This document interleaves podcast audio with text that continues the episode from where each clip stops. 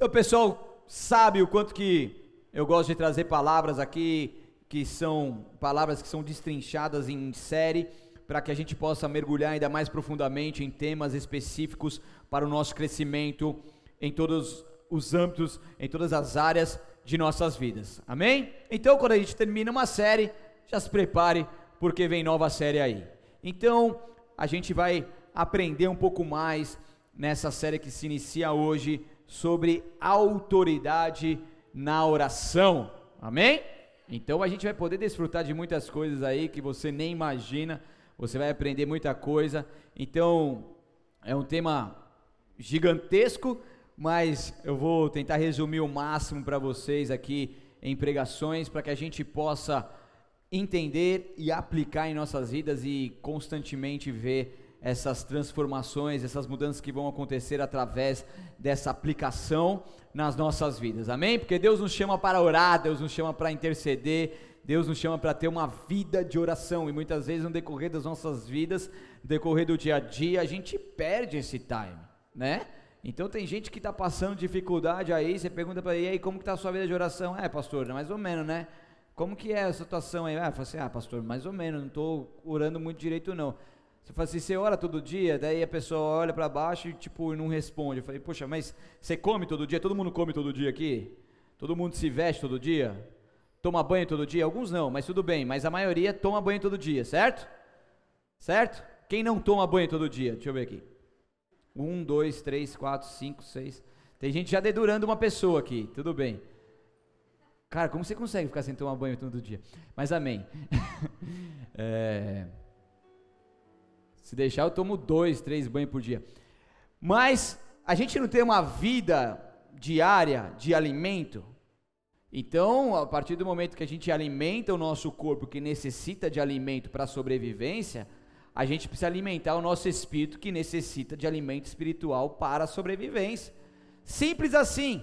E a oração, logicamente, que é um desses alimentos, é uma prática que todos nós precisamos ter para poder viver tudo aquilo que o Senhor tem para nós. Então, existem vários textos na Bíblia Sagrada que falam de oração. A gente vai aprender muita coisa aqui. Vamos aprender desde o beabá até a feijuca, bem feijoada, não feijoada light, aquela feijoada pesada mesmo, com com pé de galinha, com que mais? pé de galinha, né? Falei pé de galinha. Já viu feijoada com pé de galinha? Nem eu. Vem. que Meu Jesus. Vem o que a feijoada pesada? Eu não como feijoada. Língua, é língua. É quase a mesma coisa. Pé de galinha, língua. Você vê que quase rima. Com língua, tudo. Então é aquela feijoada pesada. Então a gente vai aprender desde o caldinho de feijão, certo? beabá até uma feijoada pesada. Estão comigo ou não? Então hoje a gente vai aprender um pouco mais sobre isso e eu quero convidar todos vocês para apertarem os cintos bem apertado porque a gente vai decolar. Certo? Vamos que vamos ou não? Então entenda uma coisa, existe uma guerra espiritual que em todo momento tenta impedir o avanço da igreja, o avanço da minha vida, das suas vidas. Existem batalhas espirituais acontecendo em todo o tempo para que eu e você não cumpra o propósito de Deus nessa terra. Mas em contrapartida, Deus está levantando um exército para contra-atacar esses ataques que têm ocorrido em nossas vidas. E nesse contra-ataque nós precisamos estar alinhados como exército de Deus vivo, para que nós possamos continuar avançando naquilo que Ele tem para as nossas vidas, alinhados segundo a tua vontade, no centro da tua vontade, para avançarmos em Teu nome. E não tem como a gente avançar sem viver a autoridade na oração. Não tem como a gente avançar sem cumprir esse princípio básico da vida do cristão. Então chegou uma uma nova onda onde Deus está despertando o teu povo com oração e jejum. E nós, como povo alinhado com esse tempo que estamos vivendo, nós precisamos mergulhar mais profundamente nesse tema que é oração, nesse tema que aparentemente muito simples, mas que a gente vai aprender tantas coisas que ele vai fazer com que nós venhamos entender muito mais e saber que realmente estamos muito distantes do que aquilo que nós deveríamos viver como prática da oração. Então Deus está despertando pessoas do norte, do sul, do leste, do oeste, pessoas em moveres de oração. E se você pegar os avivamentos bíblicos, os avivamentos da história da igreja, da igreja primitiva, da, da história da igreja, da reforma protestante e de várias outras, de vários outros avivamentos, você vê que o povo, ao viver o avivamento, eles estavam ali pedindo perdão pelos seus pecados, eles estavam ali em unidade, eles estavam ali clamando, eles estavam ali orando. Então, elementos básicos do avivamento é, é o arrependimento, é a unidade, é a oração. Então, a gente retomou esse essa nossa torre de oração que é aparentemente muito simples, mas que mostra muita coisa importante que nós estamos nos posicionando. Nós temos duas vezes por semana um grupo fechado dos, dos líderes, diáconos e presbíteros, onde o povo traz uma devocional de 10, 15 minutos e levanta um clamor ali pelas nossas vidas, é um orando pelos outros, e a gente precisa se, se unir em oração. O casal que está com dificuldade precisa pegar aquela dificuldade, colocar no altar de Deus e juntos orarem por aquilo que estão vivendo. Os pais precisam orar com seus filhos, os maridos com as esposas, e assim por diante, porque é algo que nós precisamos viver. Amém? Nós precisamos mortificar o nosso eu para que a glória de Deus se manifeste. Em João 12, 26, diz que se alguém quer ser meu discípulo, siga-me, pois meus servos devem estar onde eu estou, e o Pai honrará quem me servir. Então o discípulo é aquele que se entrega por completo, o discípulo é o seguidor, o discípulo é aquele que morre para a sua vida, para seguir o Mestre, para viver a vida de Jesus Cristo nesse caso. Então, infelizmente, as pessoas não estão entendendo e vivendo isso da forma como deve viver. Nós precisamos seguir Jesus Cristo, pois meus servos devem estar onde eu estou. E aonde você está, é onde Jesus está? Sim ou não? Responde para você mesmo. Aonde você está, é onde Jesus está? Então, infelizmente, atitudes espirituais estão sendo trocadas por atitudes carnais. Nós precisamos entender que ou nós, ou nós nos conectamos com Deus ou somos desconectados de uma vez. Então, para que possamos nos manter firmes e alinhados com a plena vontade de Deus, nós precisamos entender e nos posicionar em oração. Então, Deus te chamou para se posicionar em oração. Amém? Deus te chamou para ter uma vida de oração. E quando você, se você puder abrir a sua Bíblia lá comigo, 1 Tessalonicenses, capítulo 5, versículo 17.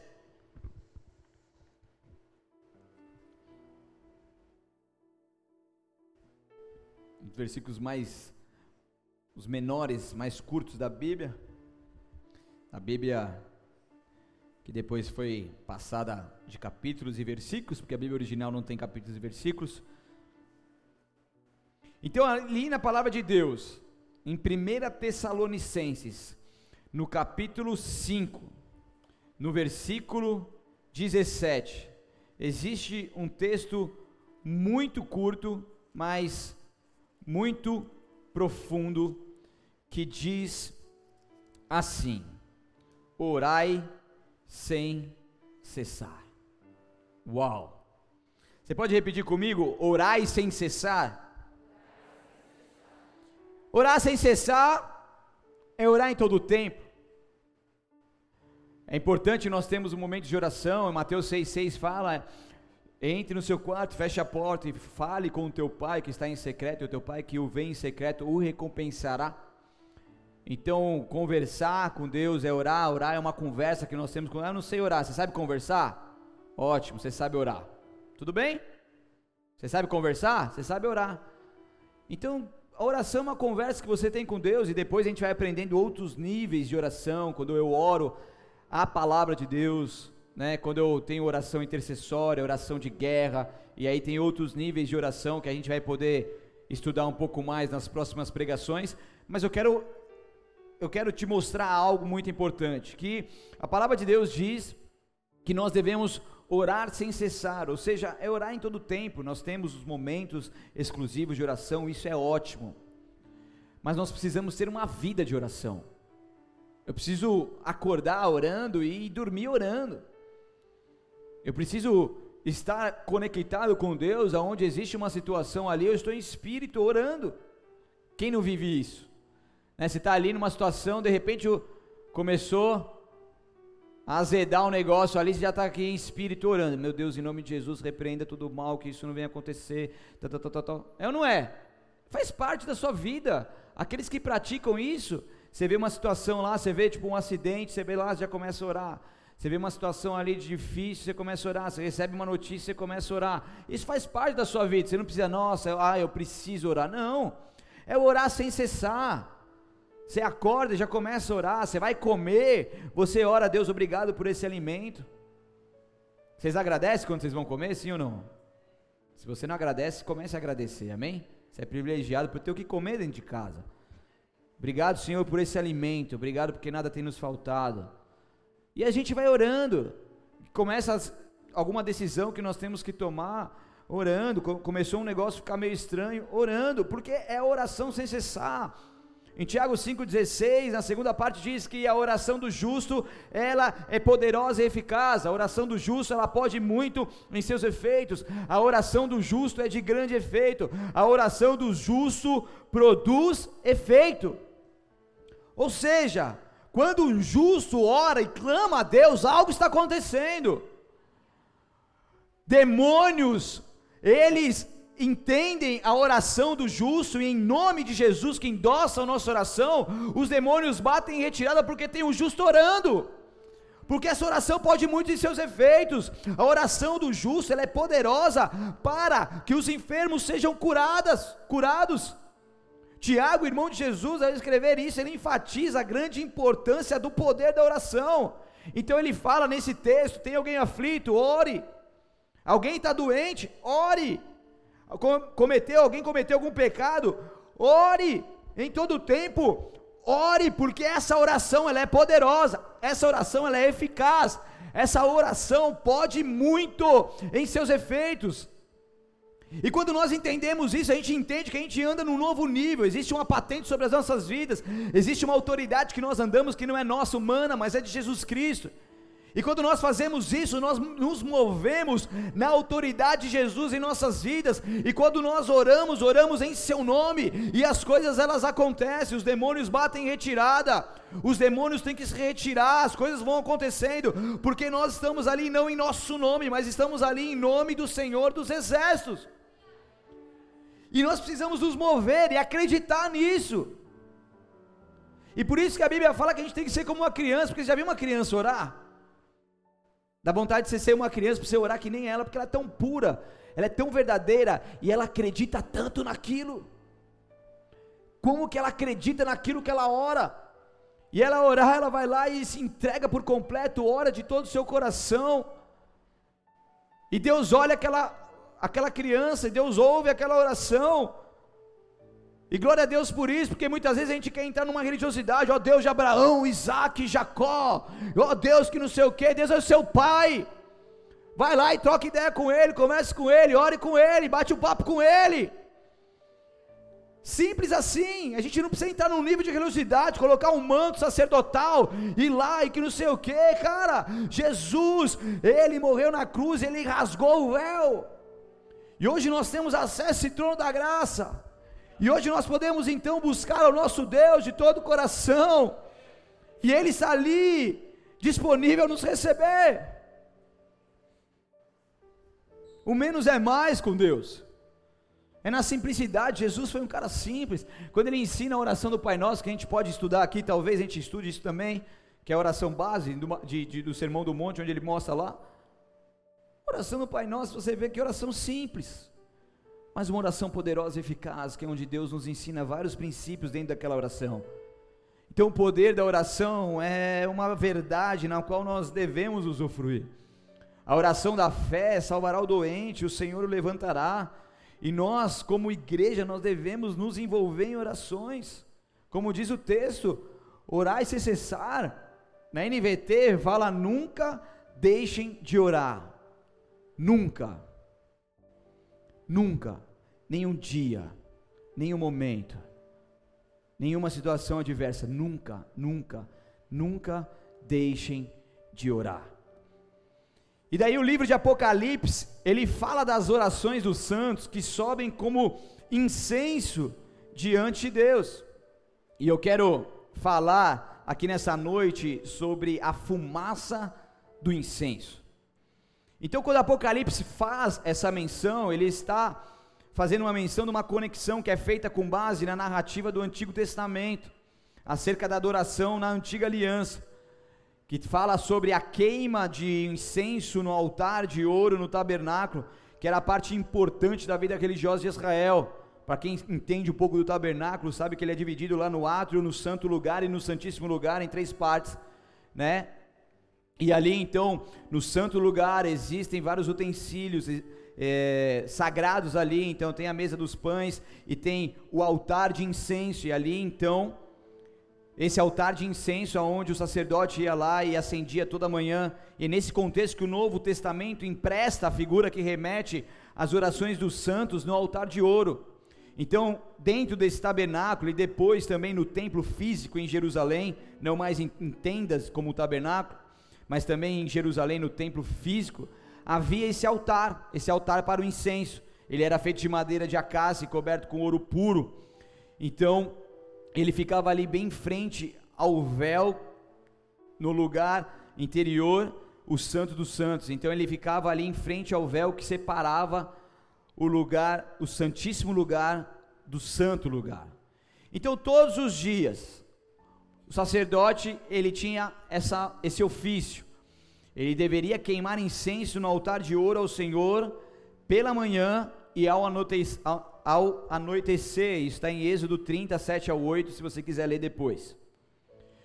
Então, não era qualquer tipo de incenso que deveria ser queimado, Daí lá em Êxodo 30, 34 ou 38, se você quiser ler depois, mostra uma receita especial. Então eles tinham que pegar vários utensílios, vários, vários tipos de, de, de, de planta tal, e fazer uma junção para que se pudesse ter esse incenso aromático. Então era uma junção de vários itens que pudesse então ter. Então existia uma receita especial. Você pode ler isso depois. Então, no dia da expiação, Dia da expiação é que ocorria uma vez por ano. É o dia onde o sumo sacerdote entrava no santíssimo lugar e tomava então ali, é, ele, ele intercedia pelo povo, porque antes existia esse véu e antes ele representava Jesus que viria depois.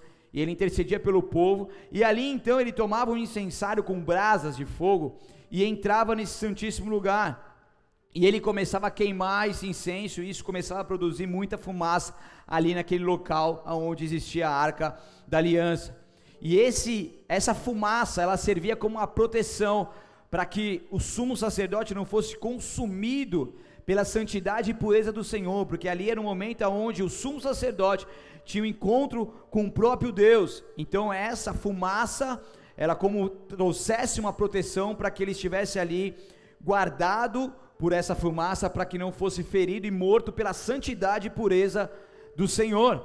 Então, para você ter uma ideia, eles entravam com uma corda e um sininho, se o sininho parasse de tocar, alguma coisa acontecesse, se desse ruim lá, e a santidade do Senhor o consumisse, ele era arrastado, então era puxado por essa corda e trazido morto até o santo lugar. Então era algo feito com muito temor e existia muitas, muitos detalhes que precisavam ser colocados em prática naquele, naquela época.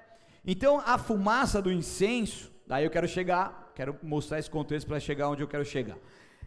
A fumaça do incenso é aplicada nas, nas escrituras como uma representação das orações do povo. O sumo sacerdote representava o povo, intercedia por ele com as orações, ele, como se ele estivesse levando as orações do povo. Da mesma forma como a fumaça do incenso subia na adoração a Deus no tabernáculo, Deus recebia essas orações, assim também as orações dos justos sobem à presença do Senhor. Em Êxodo capítulo 30, versículo 7 ao 9, não precisa abrir, mas depois se você quiser estudar, está aí o texto. Mostra que o incenso, quando despejado sobre o carvão para queimar, então existia o carvão, o incenso era despejado, e ali ele era aceso e desprendia uma fumaça com perfume adocicado. E essa fumaça simbolizava as orações dos crentes que subiam para Deus. O incenso era dessa forma. O rabino uma vez comentou que o cheiro do incenso sagrado era tão forte que ele, ele poderia ser sentido a longa distância e que fazia penetrar na alma o temor e a reverência pelo santuário de Deus. Eles sentiam aquele cheiro e tinham o temor aumentado e a reverência aumentada por Deus. E ali ficou conhecido através de todas as gerações como o cheiro de Deus, esse aroma suave, esse cheiro impregnante, mais bom, mais adocicado, que era, era possível se sentir a longa distância, onde o povo então conseguia sentir e ali aumentar ainda mais o seu temor a Deus. Então essa associação, ela é feita inclusive desde os tempos do Antigo Testamento. Então se você puder abrir comigo lá em Salmo 141,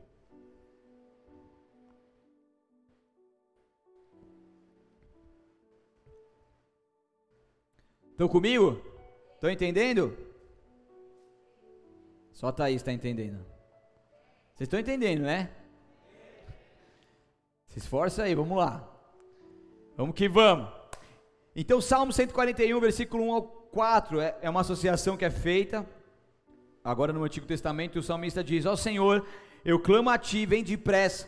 Ouve quando peço tua ajuda. Aceita a minha oração como incenso oferecido a ti, e minhas mãos levantadas como oferta da tarde.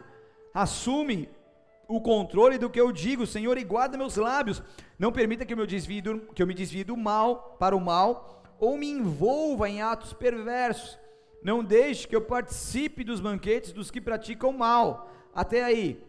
Então aqui o salmista está dizendo: aceita a minha oração como o incenso oferecido a ti. Aqui existe uma analogia do que acontecia no tabernáculo no Antigo Testamento ali. O salmista agora entende isso, sabe que as suas orações são como fumaça do incenso que sobe ao altar de Deus, e ali ele está clamando: Deus, eu estou fazendo uma oração, mas por favor, que essa oração suba até o teu altar como um incenso oferecido a ti e que assim o Senhor possa assumir o controle do que eu digo, assumir o controle da minha vida e guarda os meus lábios, não permita que eu me desvie do mal para o mal e me envolva e não me envolva em atos perversos. Então aqui um salmista que sabe o que está orando, que conhece a Deus, que entende um pouco dos princípios ali, está se derramando, se colocando no altar de Deus e suplicando a ele, o Deus todo poderoso o salmista está aqui intercedendo, orando, é uma oração solicitando fortaleza de propósito em meio às dificuldades. Então o salmista estava clamando a um Deus que poderia ouvi-lo. Ele sente que ele está em perigo, ele sente que as coisas estão meio difíceis, que existem forças ocultas que tentam tirar ele do controle de Deus, do controle de Deus na sua vida. Então ele começa a ficar aflito, ele fala assim: Meu, eu preciso recorrer ao meu Deus, porque eu sei que o meu Deus, Ele cuida de mim. Eu sei que o meu Deus atende às minhas súplicas. Eu sei que Ele ouve o meu clamor, então eu vou recorrer a Ele. E ali então o salmista começa a rasgar o seu coração e clamar a Deus e falar aquilo que está no mais profundo da sua alma. E muitas vezes a gente fica paralisado mediante a Deus e a gente não quer se abrir com Deus. Deus é o Deus maravilhoso, Ele quer ouvir aquilo que passa aí dentro do seu coração. E como é importante você jogar real com Ele. Como é importante você falar, Deus, hoje, hoje eu estou desanimado. Hoje eu não quero saber de nada. Hoje eu estou com raiva. Hoje eu hoje eu estou na carne. Hoje eu fiz isso. Hoje eu estou assim. Deus, mas me ajude. Me dê a sua força. Eu não quero pecar contra ti. Sonda meu coração. Vê se alguma conduta mal. Vê se eu estou fazendo alguma coisa errada. Me ajude, Deus. Joga real com ele, ele é seu pai, ele está ali para te ajudar. Você quer esconder o que? Ainda mais dele. Você quer mostrar o que? O que, que você quer deixar de, de viver com Deus? Então Deus é um Deus que gosta da nossa transparência. Gosta da nossa transparência. Já, já me ocorreu situações, eu lembro alguns anos de convertido, tinha uma prática de oração, daí trabalhava tal, acordava mais cedo, eu chegava lá, às vezes, no meu momento de, de devocional com Deus, falava, Deus, não estou afim de orar hoje não. Jogava real assim, não estou afim de orar hoje não, hoje eu estou cansado tal. mas por favor me ajuda. De repente, quando eu estava orando em língua, sapateando e pulando, e as coisas acontecem. Ah, não estou com vontade. A vontade vem da alma. E quem diz que você é guiado pela sua alma? Você é guiado pelo Espírito. Você não tem que fazer o que está na sua alma. Você tem que fazer o que o Espírito de Deus te manda fazer. Você, Deus falou para você orar. Se não está com vontade, vai e ora, porque você não é guiado pela sua alma. Você é guiado pelo Espírito de Deus. Filhos são guiados pelo Espírito de Deus. Ai, não quero perdoar, não, Deus. Quem disse que você tem que fazer algo que a sua alma diz para você fazer? Você vai perdoar sim, porque o Espírito de Deus manda você perdoar. Você não é filho? Você não é filho? Por que, que você para de. Você não está pedindo perdão? Você não está perdoando? Ai. É ou não é? A nossa alma é sem vergonha, a nossa alma é corrupta. A nossa alma quer fazer as coisas da carne, mas nós somos guiados por Deus, pelo Espírito dele.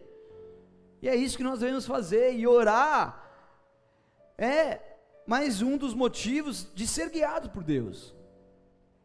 E mesmo quando a gente não está com vontade, mesmo quando a gente está sem forças, e mesmo quando a gente não quer. Quantas vezes eu vim para a torre de oração, era sete horas da manhã na quarta-feira, me arrastando. E às vezes minha, minha filha ela dorme um pouco mais tarde, tipo meia-noite e meia, uma hora, e às vezes vai. E sempre dia antes da torre é uma benção, cara. Pode se preparar que ela já, já dorme um pouco mais tarde. É de propósito. Me arrastando, vem aqui, com as remelas no olho ainda tal.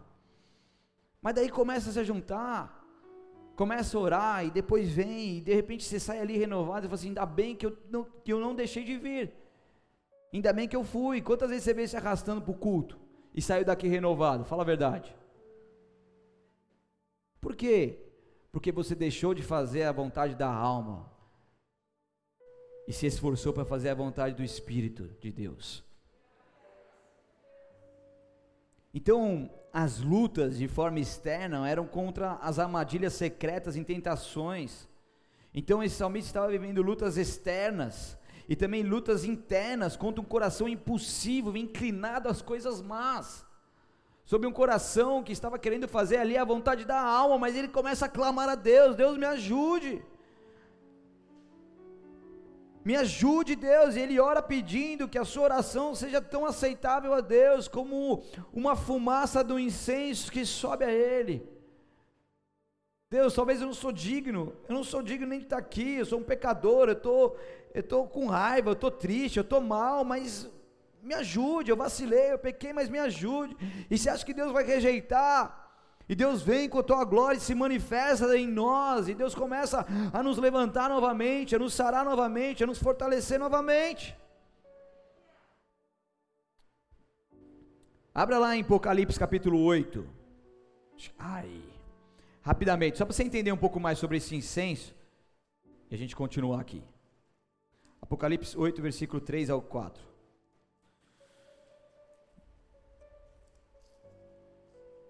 Que o livro de Apocalipse ele reforça essa comparação numa das visões do apóstolo João, que escreve lá em Apocalipse 8, versículo 3, que diz assim: Então veio um outro anjo com um incensário de ouro, e ficou em pé junto ao altar, e recebeu muito incenso para misturar as orações do povo santo, como oferta sobre o altar de ouro diante do trono, a fumaça do incenso, misturada às orações do povo santo subiu do altar onde o anjo havia derramado o incenso até a presença de Deus. Até aí somente. Essa passagem do livro de Apocalipse, em linguagem simbólica, descreve a conexão entre a execução do juízo de Deus e as orações dos santos. Isso é um outro contexto, mas mostra aqui as orações, mais uma vez simbolizando como fumaça do incenso, que são entregues até Deus. Então, por meio de Jesus Cristo, o sumo sacerdote, hoje nós podemos falar com Deus, hoje nós podemos derramar sobre Ele as nossas súplicas, orações, as nossas ações de graças. O próprio Jesus ensinou, ensinou em João 14, 12, dizendo assim: Eu lhes digo a verdade, quem crê em mim fará as mesmas obras que tenho realizado e até maiores, pois eu vou para o Pai. Vocês podem pedir qualquer coisa em meu nome e eu farei, para que o Filho Jesus glorifique o Pai. Sim, peçam qualquer coisa em meu nome e eu farei. Deus está aqui, através de Jesus, falando com o teu povo, com os discípulos dele, para que aqueles que entendem verdadeiramente uma vivência contínua com Deus, eles podem então pedir o que quiserem que Deus vai fazer. Por que, que eles podem pedir o que quiserem? Porque aquilo que eles pedem é simplesmente aquilo que primeiro nasceu no coração de Deus. Quando a pessoa está completamente conectada com Deus, as suas petições não são mais frutos de um egocentrismo, mas são frutos de uma vontade de Deus, e ao ser fruto de uma vontade de Deus, ao pedir, Deus realiza. Esse é o segredo espiritual que diz aqui: quem, quem crer em mim fará as mesmas obras que eu tenho feito. Jesus fez muitas coisas, aqueles que creem em Jesus podem fazer até maiores em números, devido a tudo isso que nós estamos vivendo, com a expansão da tecnologia. Hoje eu posso pregar para uma multidão de forma online, milhares de pessoas serem alcançadas. Jesus tinha que ir no gogó ali, um a um. Então ali fala de números muito maiores, mas vocês podem pedir qualquer coisa em meu nome eu farei, porque eu, para que o Filho glorifique o Pai e sempre a glória é dada ao Pai. Então aqui o próprio Jesus ensinando para pedir em seu nome, o próprio Jesus falando aqui: Eu estou disponível, vamos lá, ore, peça, converse comigo, vamos lá, vamos agir, vamos colocar isso em prática. Então, dessa forma, nós entendemos que as orações dos santos, elas sobem eficazmente diante de Deus como um incenso que era queimado no altar de ouro, por isso que a fumaça do incenso é como as orações dos santos nos dias de hoje, que sobem para Deus diante de Deus, como um incenso que era queimado ali no Antigo Testamento, no tabernáculo, no altar de ouro. Essa é a associação e é isso que a palavra de Deus vai nos orientando, nos ensinando. Existe uma oração que ela pode ser feita por você, e essa oração, ao ser feita por você, ela sobe até o seu Deus, e uma vida de oração, ela faz parte do DNA dos filhos de Deus. Uma vida de oração.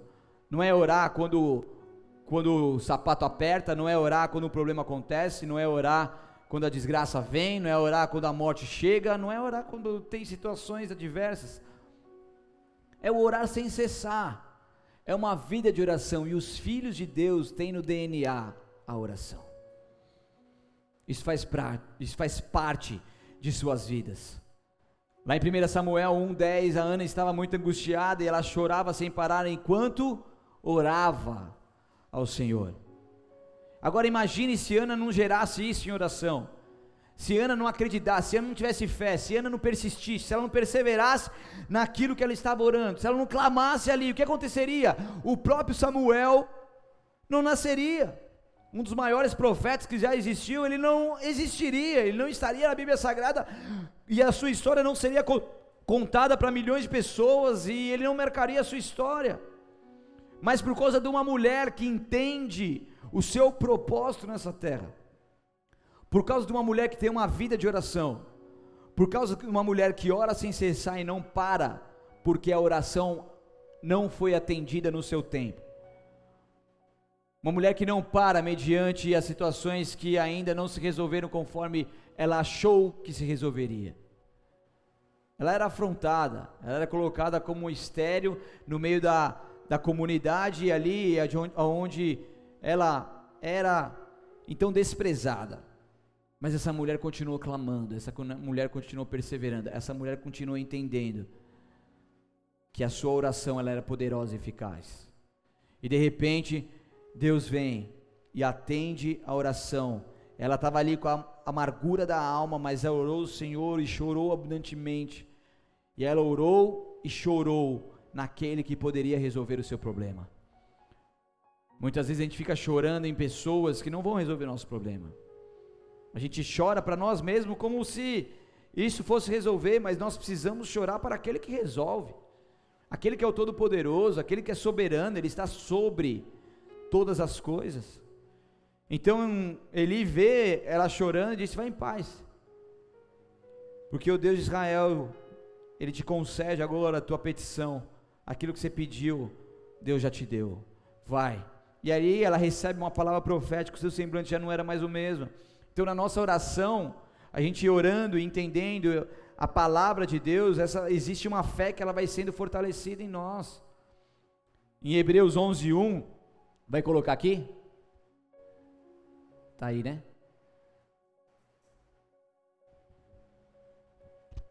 Diz que ora a fé é a certeza daquilo que esperamos e a prova das coisas que não vemos. Versículo 11 agora. E diz que sem fé é impossível agradar a Deus, pois quem dele se aproxima precisa crer que ele existe, que recompensa aqueles que o buscam. Então, quando eu falo de oração, eu falo de fé, eu falo de uma ação que me leva a fazer algo numa fé no Deus Todo-Poderoso, porque quem deseja se aproximar de Deus deve crer que Ele existe. Porque a fé é o firme fundamento das coisas que se esperam e a prova das coisas que não se veem. Eu preciso acreditar que existe um Deus Todo-Poderoso que está me ouvindo, que está atendendo as minhas súplicas. Eu preciso acreditar que existe um Deus intercedendo, que o Espírito de Deus intercede por nós e o nosso Deus está ouvindo aquilo que nós estamos orando. Porque tem gente que parece que ora e não entende que Deus está ouvindo, é ou não é? Você como é, Deus, abençoa, amém, glória a Deus. É orar com fundamento. Eu creio que o Deus Todo-Poderoso, Criador dos céus e da terra, está ouvindo essa oração e a minha fé é fortalecida nele. E eu não consigo ver nada aos olhos naturais, mas eu creio que Deus já está agindo. Eu espero e a prova das coisas que ainda não se veem, porque eu tenho uma fé, uma fé que está firmada no próprio Deus. E essa fé que está firmada no próprio Deus me faz mover nesse ambiente sobrenatural. Então eu me desconecto com essa questão natural e me conecto com o sobrenatural, e isso me faz a viver coisas grandes e poderosas que somente Ele tem para as nossas vidas e através de nossas vidas. Então, quando você estiver orando, quando você estiver intercedendo, quando você estiver clamando, creia pela fé que existe um Deus que está te ouvindo. Existe o Espírito Santo de Deus com gemidos inexprimíveis, intercedendo para as orações. Talvez você fale assim, mas eu não sei orar direito. Ah, tá meio ruim. O Espírito Santo de Deus vai poder então arrumar tudo bonitinho. Olha, Deus, esse cara está clamando assim, Deus. Olha aqui, esse é o seu justo, esse é o teu filho, essa é a tua filha. Deus, atende ele, por favor, Deus. Atende ela, por favor, porque esse e essa tem a fé, a fé fundamentada em ti. E essa oração, ela produz muitos efeitos. Aleluia! Glória a Deus!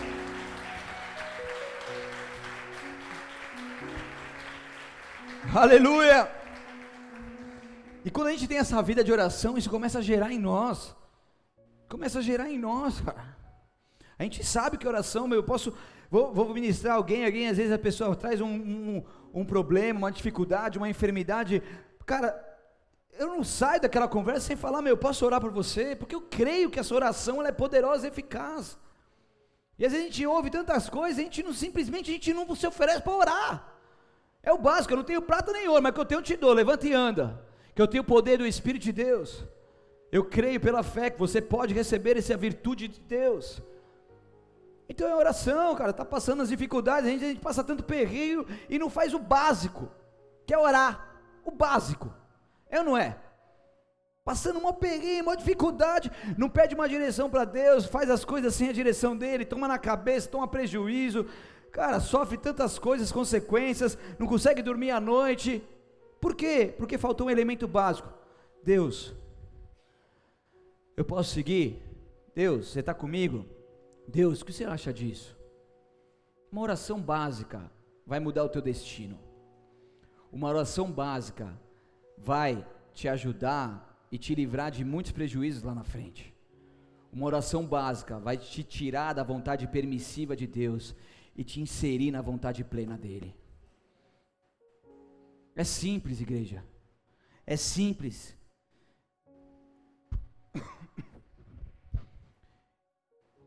É a convicção que nós temos em Deus, de um Deus que está nos ouvindo, e como fruto de uma prática de oração vem a esperança. Ana, ela só teve esperança pois ela praticava oração. Eu tenho uma esperança naquele que não morre. João 3:27 diz: "O homem não pode receber coisa alguma se não lhe for dada do céu". Eu espero nele. Eu espero naquele que é que move de forma sobrenatural. E o que acontece é que infelizmente muitos têm perdido essa prática da oração mediante essas, muitos acontecimentos, muitas dificuldades, esfriamento. Corações têm se esfriado, pessoas têm se distanciado de Deus, pessoas têm deixado de viver isso. Já não tem mais aquela intensidade de oração. Tem gente que era intercessor que clamava de dia e de noite, que acordava de madrugada e orava, que subia ao monte, de repente a pessoa não consegue orar nem uma vez por dia. Então aonde se perdeu? E Deus ele está nos alertando novamente que a gente está vivendo um novo tempo, e esse novo tempo vai exigir de nós um novo nível de oração e jejum. E a gente precisa se posicionar em oração, porque senão a gente vai ser levado pela correnteza. A gente vai ser levado. Mas aqueles que se permanecerem firmes, ah, estou chegando agora, nem sei orar direito, amém. Você está disposto? Então vem comigo. Vamos junto. Está disposto? Vamos embora. Vamos aprender, vamos orar. Vamos, vamos, vamos faz, começar no beabá aqui, no basicão, não tem problema. O importante é você estar disponível até essa vida de oração. Então Deus nos deu autoridade sobre o nosso mundo, desde que estejamos sobre a autoridade de Deus. Quando nós estamos sob a autoridade de Deus, nós temos autoridade sobre o nosso mundo. Um homem que, isso é uma história verídica, ele se estabeleceu na fazenda no deserto do Arizona com a sua esposa e filhos. E ali ele teve uma experiência muito amarga e difícil. Então, numa noite, uma tempestade violenta nesse deserto caiu com chuva, granizo e ventos muito fortes. E aí, esse homem acorda juntamente com a sua família, sentindo-se doente, temendo o que poderia encontrar. E esse homem vai, sai ali para verificar os prejuízos que lhe ocorreu. Então, o granizo, ele havia açoitado o jardim, deixando marcas no chão. A casa ficou pra, parcialmente sem telhado. Ele tinha um galinheiro, esse galinheiro foi destruído e havia galinhas mortas por toda parte, havia destruição e devastação por todo o lugar. Enquanto estava ali, perplexo, avaliando o caos e se perguntando como seria o futuro, ele ouviu uma agitação na pilha de madeiras que era o que restava do galinheiro. E de repente um galo estava subindo pelos escombros e não parou de subir até escalar a parte mais alta da pilha. Aquele velho galo estava encharcado e a maioria das suas penas fora arrancada. Mas quando o sol nasceu no horizonte a leste, ele bateu as asas magras e cantou orgulhosamente. E por que, que esse galo fez isso? Porque isso fazia parte da sua natureza. O DNA dele estava programado para anunciar o começo de um novo dia. Fiel à sua natureza, ele empinou o peito nu e declarou: Acorde, mundo, um novo dia o aguarda. E o mesmo acontece conosco. Lá no fundo, lá no fundo do nosso DNA está a natureza de um rei. No nosso DNA está uma vida de oração. Esse galo podia olhar para as circunstâncias e falar: Meu Deus, eu perdi minha família, eu perdi meus amigos, eu perdi todo mundo, perdi minhas penas, mal posso cantar. Ele podia deixar de fazer aquilo que ele sempre fez. Mas por estar inserido no seu DNA, ele não mediu circunstâncias e nada impediu ele de cumprir a sua missão. E ele foi ali, cambaleando, quase que morto, mas ele cumpriu a sua missão e ele cantou, e ele mostrou para todo mundo que um novo dia havia chegado.